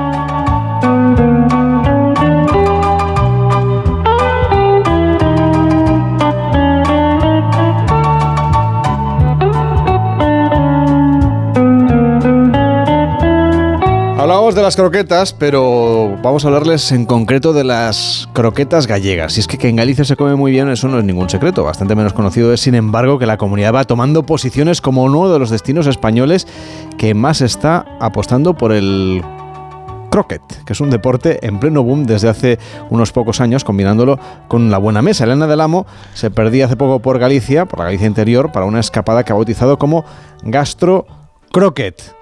Y como ser el día de la croqueta, Elena, pues lo vamos a mezclar aquí todo. Porque de hecho una croqueta es una Oye, mezcla. en- en- en- claro, en buena mesa queda todo. ¿Verdad que sí? Oye, para quienes todavía no hayan oído hablar del croquet, cuéntanos en qué consiste. Bueno, pues sería un pariente del golf, pero cruzado, a ver si nos hacemos una idea, con el billar, donde estás al aire libre sobre un campo de hierba, y allí los participantes, que pueden jugar o bien uno contra otro o en equipos por parejas, tienen que golpear con un mazo largo mm, de madera que sujetan con ambas manos, pues tienen que golpear unas pelotas, que son un poco más grandes que las de golf, y hacer que las bolas pasen bajo unos aros clavados en la hierba. Quien más cuele por debajo de este circuito de pequeños aros, pues claro, el que gana. Oye, se ve muy british todo esto, ¿eh? con los jugadores vestidos todos de blanco, entre el verdor de la campiña. Cualquiera diría que estamos en sí. Pues sí, sí, sí, sí. Eh, pero bueno, mira, parece que el gastro, el, croquet ya era uno de los pasatiempos favoritos de los nobles franceses en la Edad Media, pero sí que es cierto que la versión moderna de este deporte se inventó en Irlanda en el siglo XIX. Hoy es en Reino Unido y en las antiguas colonias británicas donde más se practica, vamos, desde Nueva Zelanda hasta la India, y a España, que, que- que ahora está en pleno boom, pues ha ido llegando más poco a poco. O sea, la, Real- la Federación Española de Croquet se fundó a mediados de los 90, eh, aunque han sido los últimos dos o tres años cuando las pistas para practicarlo es que han comenzado a multiplicarse con champiñones. Hay decenas de clubes de golf que han añadido campos de croquet a sus instalaciones y su número no para de crecer. Eh, como te imaginarás, arrancaron en, principalmente en Andalucía, que allí pues tiene mucho sentido, tienen un montón de campos de golf y, y encima tiene un clima estupendo. Luego la moda parece que llegó a Madrid y después se fue extendiendo también al norte de la península a lugares tan verdísimos como el Real Aeroclub de Santiago. Yo allí tuve el honor de hacer mis primeros pinitos de la mano del subcampeón de España, Guillermo García, quien nos contaba el verdadero secreto de por qué el croquet se ha puesto tan de moda. mucho más fácil que el golf, eh, más, más fácil a nivel técnico, menos exigente a nivel físico y sobre todo es mucho más sociable al, al nivel de colectivo porque el golf es un deporte que requiere muchas horas de, de práctica y el croquet con 5 o 6 horas ya se puede prácticamente dominar, entre comillas. Ah, pues es más fácil que el golf. Me pongo enseguida con el croquet, Elena. Bueno, pues es que esa parece que es la clave, o al menos a eso achacan su, su éxito los expertos, ¿no? Porque se parece, digo que es un pariente lejano del golf, al igual que en el golf estás disfrutando de echar unas horas, eh, como nos decía Guillermo, al aire libre, pues con tus amigos, o sea que aquí también juntas el deporte con el aliciente social, pero mientras al golf tienes que dedicarle años para jugar mínimamente bien y practicar de lo lindo antes de salir con un mínimo de dignidad al campo, el croquet, doy fe, lo pillas mucho antes y disfrutas desde el primer momento. Bueno, aclarado lo del croquet, vayamos a lo gastro, que a estas horas la verdad apetece muchísimo. Pues mira, te decía que como me estrené en el croquet en el Real Aeroclub de Santiago y la ciudad ya la conocía, aproveché para combinar este par de días de croquet con una zona mucho más secreta para hacer visitas por allí, por una zona de la Galicia interior, pero muy cerquita de Santiago, a media hora más o menos. Por allí sería un pecado realmente dejar de visitar Ponte Maceira, que es una aldea monumental de poco más de 60 habitantes, toda empedrada a orillas del río Tambre y que pertenece, no, no por casualidad, te imaginarás, a la red de pueblos más bonitos de España. O sea, por un lado tenemos Pontemaceira ya como aliciente cultural a- a- al croquet este que, que- en el que nos iniciamos.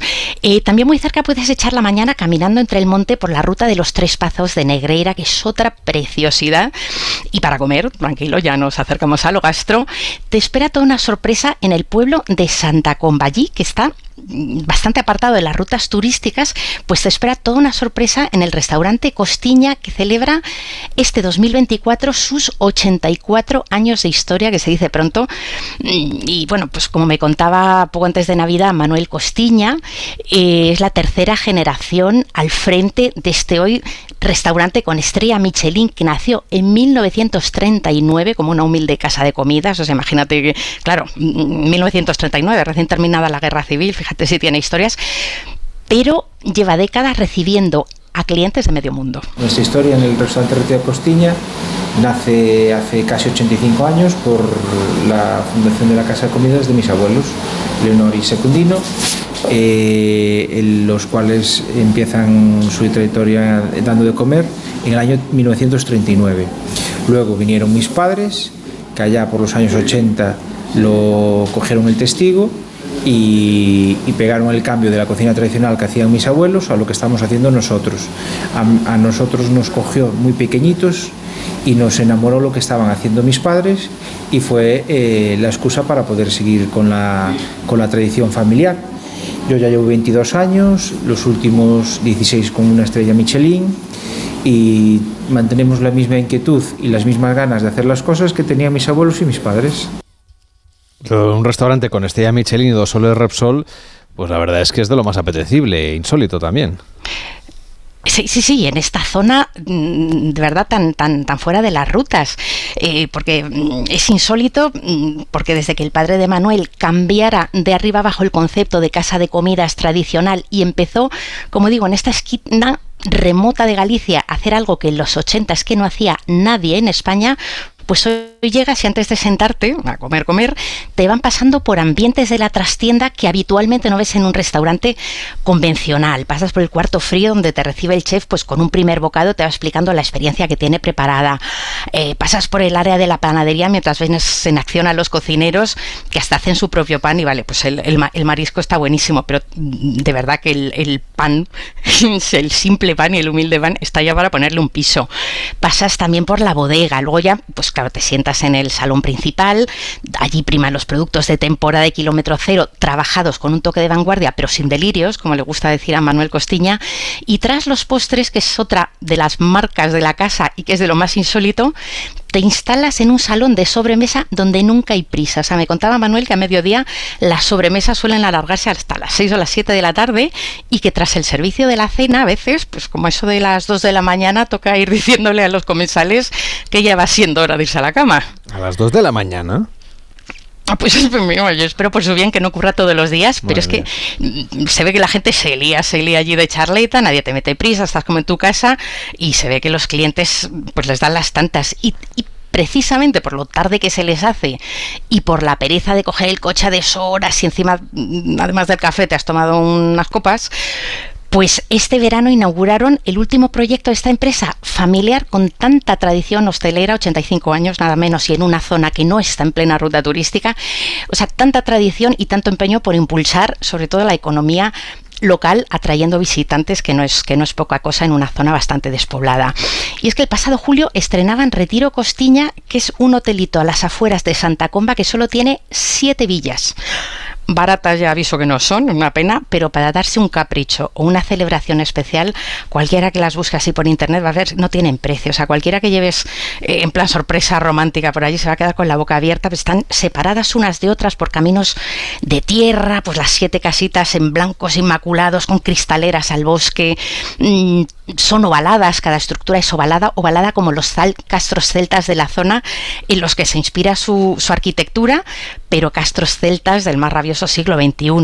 Vamos, el, el, lugar es un espectáculo y por si no bastara con nivel, el nivel de, del restaurante que tienen a tiro de piedra en el centro del pueblo, porque esto queda a las afueras, pues allí mismo, en la casita central de Retiro Costiña, la cocina es también telita, pues ya de entrada arrancas el día con un desayuno gastronómico de siete pases en los que incluso han recuperado algunos de los platos con más éxito de esta antigua casa de comidas con tanta tradición. Perdóname, ¿un desayuno con siete platos para desayunar? Para desayunar sin prisas, a la hora que tú quieras. A la hora del almuerzo, solo, Bueno, yo lo recomiendo más para el almuerzo, tomártelo en plan brunch, gastronómico, porque claro, lo puedes tomar cuando quieras, como son solo siete villas, te lo hacen toda la medida, pues te, lo hacen todo cuando apetece. Entonces sí, sí, mucho mejor eh, tomárselo como un brunch, porque si no revientas. Y, luego, por si este desayuno gastronómico, pues van desfilando tantos platos que es que echas para desayunar o para el brunch, hora y pico a la mesa, tranquilamente. De noche tienen, o sea, es una gente muy creativa, están todo el día ideando, ideando cosas. Eh, si no apetece salir del hotel o acercarte a otros restaurantes buenísimos que también hay por la zona, o sea que no tiene nada que ver con ellos, pero por ejemplo Casa Barqueiro en Negreira tiene también muchísimos nombres, otro sitio donde se come de pecado.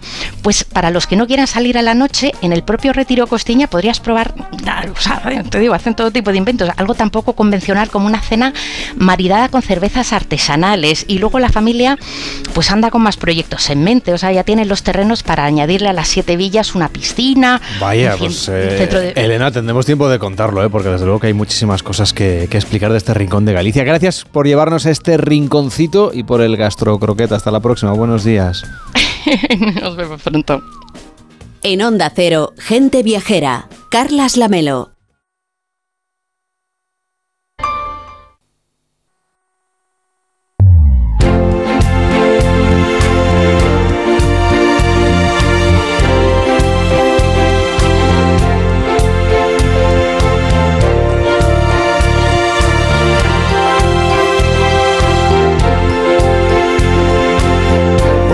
De retos del sector aéreo para este nuevo año y del sector de los viajes en general tiene que ver con la identidad digital para los pasajeros. Pues bien, a finales del año pasado, SIPCA, el proveedor y asesor de seguridad, en colaboración con la Asociación Internacional de Transporte Aéreo, la IATA, y otros socios del sector turístico, han demostrado por primera vez la viabilidad del uso de esta tecnología para identificar digitalmente a los pasajeros antes de subirnos a un avión y en el resto de procesos que tienen que ver con la reserva de un vuelo. Víctor.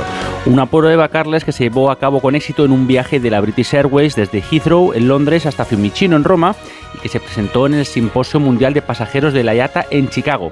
Una revolucionaria tecnología que abre la puerta a tener toda nuestra información necesaria para viajar en un código QR, en una huella biométrica o en los rasgos físicos de nuestra cara, sin billetes y sin documentación personal. Se espera que, de hecho, durante el 2024 esto sea ya una realidad en algunos aeropuertos españoles, no sé si en todos. Se lo pregunto a Fabián Torres, director de Desarrollo de Negocio de SIPCA para España. ¿Qué tal? Muy buenos días.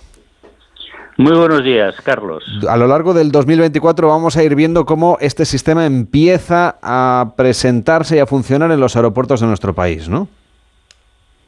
Efectivamente, el gran piloto se efectuó el año pasado, el 24 de octubre, fue, digamos, la puesta de largo en el simposium en Chicago, pero tuvimos ya un vuelo de éxito, como comentábamos, desde Heathrow hasta Fiumicino, de Londres a Roma, en el cual se hizo toda la prueba del despliegue y lo que significa en cuanto a una facilidad enorme para los pasajeros.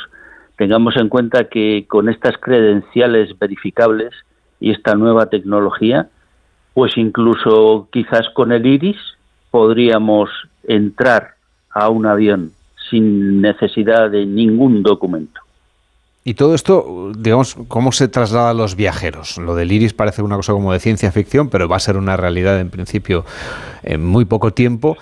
¿Cómo, va a cambiar el proceso de reservar, hacer el check-in, eh, hacer el registro, pasar los controles de seguridad y acceder finalmente al avión cuando este sistema empiece a ser una realidad? Que, porque tiene que ser un sistema universal, está claro.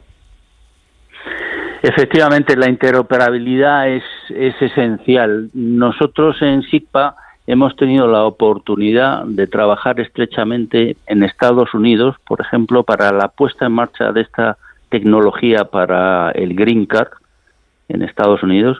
En Europa hemos trabajado dentro del European Self Sovereign Identity Framework Lab, también con Next Generation Internet, para ver que todas estas credenciales verificables al final es algo que podemos poner en un código QR, como decíamos, que podemos enlazar con nuestro iris y que podemos tener en nuestro billetero digital.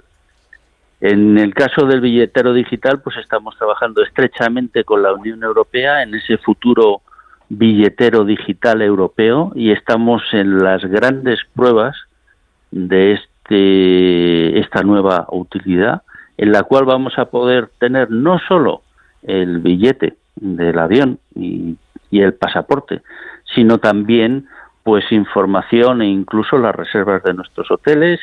Vamos a poder, si queremos ir a Alemania, pues reservar el, el abono transporte para cuando lleguemos allí, eh, poder comprar packs completos de hotel con museo o hotel con excursiones o hotel con fútbol y llevarlo todo en nuestro wallet. Y todo se va a poder activar, pues por ejemplo, con, con nuestro rostro, con nuestra biometría facial o con nuestro iris.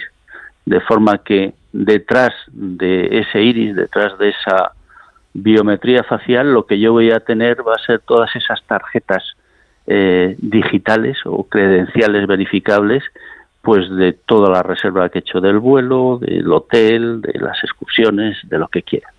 Señor Torres, ¿y qué ventajas va a tener esta nueva identidad digital a la hora de viajar, aparte de no tener que llevar nada en papel? Pues que es absolutamente inclusiva. Ah, siempre que hablamos del tema digital, digamos que tenemos el gran problema generacional que hay detrás de los mayores que no son muy duchos a veces en el uso de estas nuevas tecnologías digitales y lo que les vamos a poder facilitar es sencillamente el que toda esa documentación de un viaje les quede enlazada con su biometría, de forma que cuando vayan al hotel, pues eh, mostrando su cara o su huella digital o su iris, pues podrán confirmar en el hotel automáticamente que es la persona que dice ser y que tiene la reserva efectuada. Nada más sencillo. Eso quiere decir que todo el sector un poco va a tener que ir incorporando estas novedades, no solamente las aerolíneas y los aeropuertos, ¿no? Claro, el futuro, esto que a veces se llega a hablar del metaverso, bueno, pues poco a poco vamos a ir pasando del mundo físico al mundo digital. Estábamos acostumbrados ya mucho a llevar un papel eh, con nuestra reserva de vuelo, ahora ya empezamos a llevarlo en el móvil en el futuro va a estar todo en una nube segura de blockchain a la cual vamos a acceder o vamos a dar acceso vía una credencial física nuestra, o nuestro ojo, o nuestra cara, o nuestra huella digital. De forma que yo en un momento determinado puedo decidir qué información cedo a quién, porque voy a ser absolutamente dueño de mis datos. ¿Y es seguro este tipo de tecnología a la hora de protegernos frente, no sé, a posibles pirateos informáticos o robos de identidad? Pues precisamente lo que estamos trabajando es en reforzar todo lo que es la seguridad alrededor de todos estos nuevos sistemas. Blockchain lo que da y facilita es una enorme seguridad, pero además en temas de biometría estamos luchando con nuevas tecnologías y nuevas herramientas que estamos desarrollando desde SIGPA para evitar, por ejemplo, el deepfake que es aquello de que, bueno, partiendo de una imagen legítima y de, o una fotografía, digamos, del bueno, eh, el malo puede hacer con Murphy una fotografía intermedia en la que podría pasar un control policial. Eh, bueno, pues hemos desarrollado tecnologías que estamos poniendo en marcha para evitar precisamente el tema del deep fake. Pues es un tema interesantísimo. Seguro que tenemos que volver a hablar dentro de poco cuando empiece a implementarse en España. Fabián Torres, director de desarrollo de negocio de SIGPA para España. Gracias por acompañarnos. Buenos días. Un enorme placer de estar con vosotros, Carlos. Un fuerte abrazo y feliz nuevo año a todos. Pues cerramos esta edición de Gente Viajera, claro, con la participación de los oyentes que nos dicen cuáles son sus grandes destinos para este 2024. 699-464666. Hola, buenos, buenos días acá, buenas tardes allá. Mi nombre es Enrique.